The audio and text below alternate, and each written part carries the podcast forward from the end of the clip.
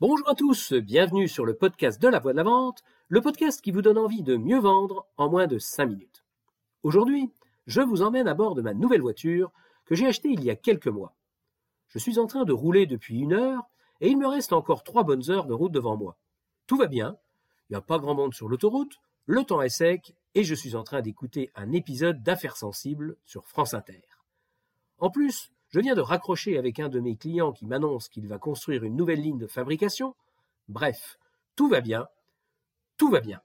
Euh, sauf que je viens de me rendre compte qu'un voyant vient de s'allumer sur mon tableau de bord, et ça, ça a l'art de me foutre la trouille. Je suis ce qu'on appelle un grand rouleur. J'aime ça. J'aime bien me retrouver dans ma voiture, ça me permet de réfléchir et puis de passer quelques coups de fil pour m'avancer dans mon travail. Oui, je sais, ce n'est pas recommandé par le code de la route, mais après plus d'un million de kilomètres parcourus, j'estime assez bien maîtriser le sujet, surtout avec le Bluetooth, les deux mains sur le volant. En revanche, là où je ne maîtrise plus rien du tout, c'est quand un voyant s'allume. C'est tout de suite la panique. D'autant que ces foutus voyants, je n'arrive jamais à les déchiffrer. Et puis d'ailleurs, même si j'y arrivais, ça ne m'aiderait pas beaucoup, vu que la mécanique et maintenant l'électronique, c'est vraiment pas ma spécialité. Bref, action, réaction, décision, arrêt sur une, aire de repos, on en indique justement une à 2000 mètres. Je coupe le moteur et je redémarre. Des fois ça marche, c'est un peu comme la Livebox ou l'ordinateur. Manque de bol, ce coup-ci, non seulement le voyant se rallume après le démarrage, mais en plus, ça se met à biper.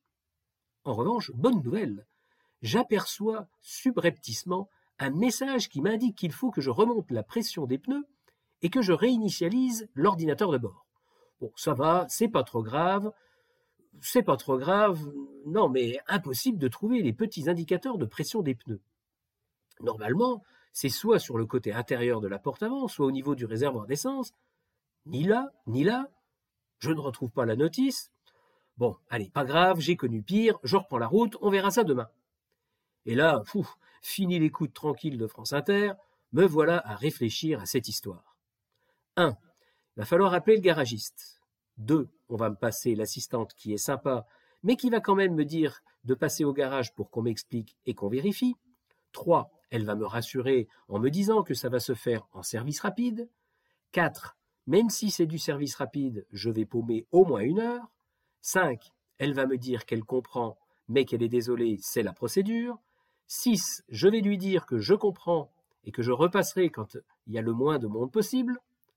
7, elle va me donner le créneau où c'est le plus calme. 8, ça va être un horaire qui ne m'arrange pas du tout. Bref, le stress.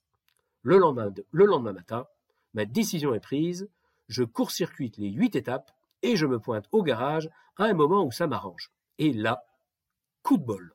Un jeune mécano est en train de terminer de gonfler les pneus d'une voiture, je me gare derrière le véhicule, je m'arme de mon plus grand sourire J'interpelle gentiment le mécano et je lui demande s'il peut m'indiquer à quel endroit est écrite l'information sur la pression des pneus dans cette nouvelle voiture et comment on réinitialise l'ordinateur.